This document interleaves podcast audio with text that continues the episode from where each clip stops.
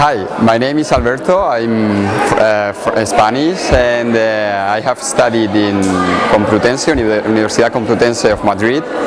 And I did nutrition and then I did food engineering.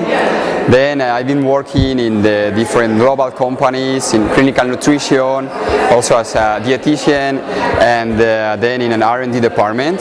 And that uh, was the time when I decided to join uh, FIPDes uh, master. I think FIPDes gave me a lot of, not only learnings, gave me a lot of opportunities. For example, I think you are not, uh, you have not so many chance to be uh, with a lot of people from all over the world with different background uh, who loves food, who loves food innovation, and that I think was the best thing of FIPDes, that we were like a small family and we could learn from each other, not only from the teachers, and I think that was a really, really great uh, point of, of FIPDes. We had a really great moment in this first year. Well, for me, food innovation is when you see something new and you say, wow, this is clever.